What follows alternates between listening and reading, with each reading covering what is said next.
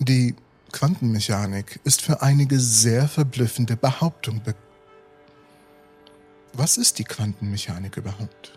Sind es Katzen, die gleichzeitig tot und lebendig sind, oder Elektronen und Protonen und andere Bewohner der subatomaren Welt, von denen wir auch keine wirkliche Vorstellung haben? Denn sie fungieren mal als eine Welle der Wahrscheinlichkeit, wo wir nur ungefähr raten können, wo sie sich befinden, oder auch mal als tatsächliche Teilchen auftreten. Es scheint nichts wirklich Sinn zu machen und es verwirrt eigentlich nur. Mal ist ein Teilchen echt, mal ist es eine Katze und all die Dinge sind auch noch irgendwie miteinander verschränkt und fungieren dann als ein einzelnes System. Doch es gibt etwas, was uns vielleicht zu Hilfe kommen kann. Etwas, was weder ein Teilchen noch eine Welle ist. Etwas, was uns die Quantenwelt näher bringen kann. Nicht nur für die Physik übrigens, sondern auch für das Verständnis dieser abstrakten und recht geheimnisvollen Welt. Doch ich will noch nichts vorwegnehmen. Wenn wir das Thema hier durchgehen, wird der ein oder andere von euch vielleicht selbst auf die Lösung kommen.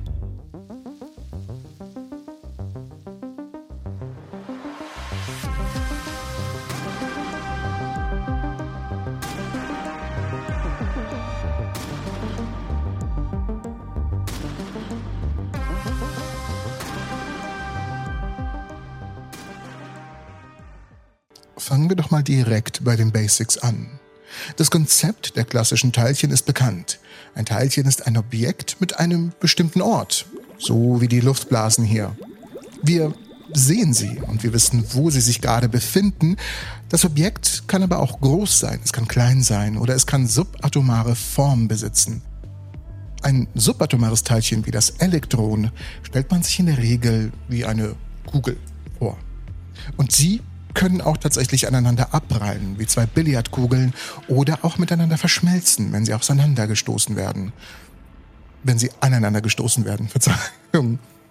Sie können auch als klassische Wellen auftauchen. Denk an ein Muster auf der Oberfläche des Wassers, wenn Gegenstände hineingeworfen werden. Mathematisch gesehen ist eine eindimensionale Welle einfach eine gleichmäßig schwingende Sinuskurve.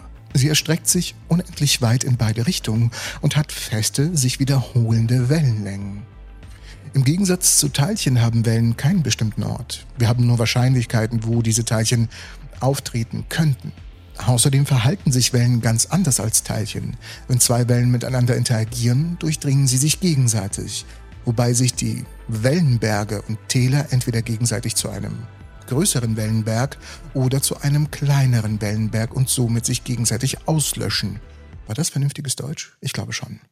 Diese beiden Wellen sind bekannt als konstruktive und destruktive Interferenzen. Angesichts der Tatsache, dass herkömmliche Teilchen und Wellen so unterschiedliche Eigenschaften zu haben scheinen, kann man es den Physikern des frühen 20. Jahrhunderts echt nicht übel nehmen, dass sie sehr verwirrt waren, als sie versuchten, die Behauptung, dass Dinge wie Photonen und Elektronen sowohl Teilchen als auch Wellen seien, miteinander zu vereinbaren. Inzwischen haben die Wissenschaftler jedoch verstanden, dass subatomare Objekte sowohl Wellen als auch Teilcheneigenschaften haben. Und tatsächlich nicht nur als das eine oder das andere existieren, sie sind beides. Doch das hilft uns irgendwie nicht weiter. Wir müssen ein wenig tiefer in die Materie rein. Noch gibt es nämlich ein paar ungeklärte Fragen.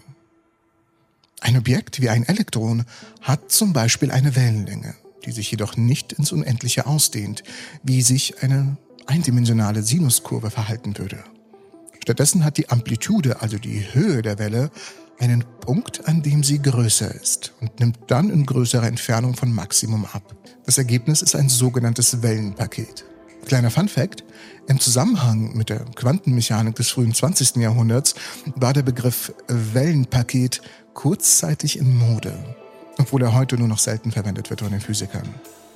Demnach, was ich damit sagen will, wäre ein Abo hier auf dem Kanal ziemlich wellig. Aber es war gut, es war gut, es war gut. Daumen nach oben für, für, für mich. Also zurück zum Thema. Es ist durchaus vernünftig, sich subatomare Teilchen wie Elektronen und Photonen als Wellenpakete vorzustellen oder auch als Teilchen. Aber da Wellen Schwingungen sind, stellt sich schnell die Frage, was genau ist es da, was da schwingt? Oder ebenso verwirrend wäre, was ist die Bedeutung des Wellenpakets? An dieser Stelle wird es noch verwirrender. In der traditionellen Quantenmechanik wird dieses Wellenpaket als Wellenfunktion bezeichnet. Und es ist einfach eine Methode zur Berechnung von Wahrscheinlichkeiten. Wenn man die Wellenfunktion mit sich selbst multipliziert, erhält man eine Funktion, die die wahrscheinlichen Orte angibt, an denen das Teilchen mit anderen Teilchen interagieren wird. Dieses Wellenpaket ist lediglich ein mathematisches Konstrukt und nichts anderes. Und doch hilft uns auch das irgendwie nicht weiter. Wenn es ein mathematisches Konstrukt ist, schön und gut. Das hilft zwar den Physikern, aber mir und dir? Damit ist uns irgendwie nicht geholfen. Die Situation wird jedoch etwas physikalischer und interessanter, wenn moderne Ideen der Quantenmechanik verwendet werden. Der Name für die moderne Theorie, die Teilchen beschreibt, ist die Quantenfeldtheorie. Die moderne Quantenfeldtheorie postuliert, dass der Raum mit einer Reihe von Feldern gefüllt ist. Für jede Art von bekannten subatomaren Teilchen, und dafür lasse ich nochmal die Seifenblasen springen, einen Moment. Also, für jede Art von bekannten subatomaren Teilchen gibt es ein Feld. So gibt es beispielsweise ein Elektronenfeld, ein Photonenfeld und so weiter. Es gibt sogar Quarkfelder und natürlich gibt es das Higgsfeld. Vielleicht habt ihr mal davon gehört. Nach dieser Theorie ist ein Elektron nichts anderes als ein Wellenpaket im Elektronenfeld. Die Bedeutung des Wellenpakets ist also dieselbe wie in der traditionellen Quantenmechanik. Das heißt, wenn man die Wellenfunktion, die das Wellenpaket darstellt, mit sich selbst multipliziert, ist das Ergebnis die Wahrscheinlichkeit, ein Elektron an genau diesem Ort zu entdecken. Das Tolle an diesem Verständnis von Teilchen ist, dass es uns ein ganz anderes Bild davon vermittelt, wie Teilchen auf der Quantenebene emittiert und absorbiert werden. Es ist zum Beispiel üblich, dass ein subatomares Teilchen ein anderes aussendet, zum Beispiel ein Elektron, das ein Photon aussendet. Wenn subatomare Teilchen Wellenpakete sind, also lokalisierte Schwingungen bestimmter Felder, dann werden, wenn ein Elektron ein Photon aussendet, Schwingungen im Elektronenfeld auf das Photonenfeld übertragen. In gewisser Weise ist es so, als würde man zwei identische Stimmgabeln nebeneinander stellen und eine von ihnen anschlagen. Die Schwingungen dieser Gabel übertragen sich auf die andere und bald schwingen beide. In der Quantenwelt wird ein Teil der Schwingung des Elektronenfeldes auf das Photonenfeld übertragen, wodurch ein Photon entsteht. Nun, das Elegante an der Quantenfeldtheorie ist, dass sie uns von der alten Denkweise befreit. Also, dass wir uns irgendwie entscheiden müssen, ob etwas ein Teilchen oder eine Welle ist. In dieser neuen Perspektive sind die Teilchen eigentlich Schwingungen in einem allgegenwärtigen Feld. Es ist nicht so, dass Elektronen Teilchen sind, die sich durch leeren Raum bewegen. Stattdessen sind sie Schwingungen im Elektronenfeld selbst, ähnlich wie Wellen in einem Ozean. Das bedeutet, wenn wir über die scheinbar verwirrenden Phänomene der Quantenmechanik sprechen, wie beispielsweise die Verschränkung, müssen wir uns nicht an unsere herkömmlichen Konzepte von Teilchen und Wellen klammern. Stattdessen sollten wir an das Universum denken, als ein Orchester aus verschiedenen Feldern, die ständig miteinander interagieren und harmonieren. Was den Welle-Teilchen-Dualismus betrifft, so ist dieser nicht wirklich ein Problem oder ein Rätsel, sondern eher eine Reflexion unserer begrenzten menschlichen Perspektive. Die Quantenfeldtheorie bietet eine viel umfassende und weniger widersprüchliche Sichtweise, in der alles in ständiger Schwingung und Interaktion steht.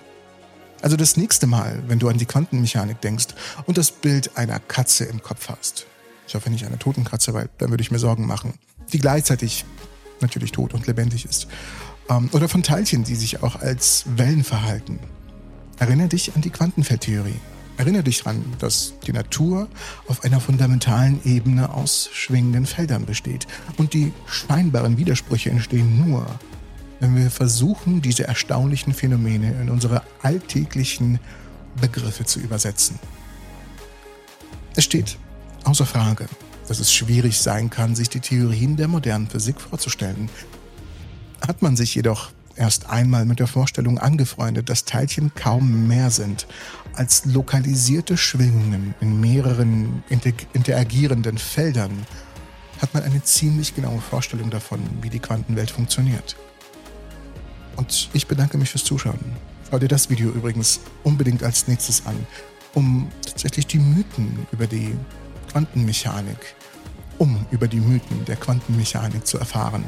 Und falls du das nicht tust, dann werde ich eine Orange auf dich schmeißen. Nein, das werde ich nicht. Ich bedanke mich fürs Zusehen. Bis zur nächsten Episode. Ciao, ciao.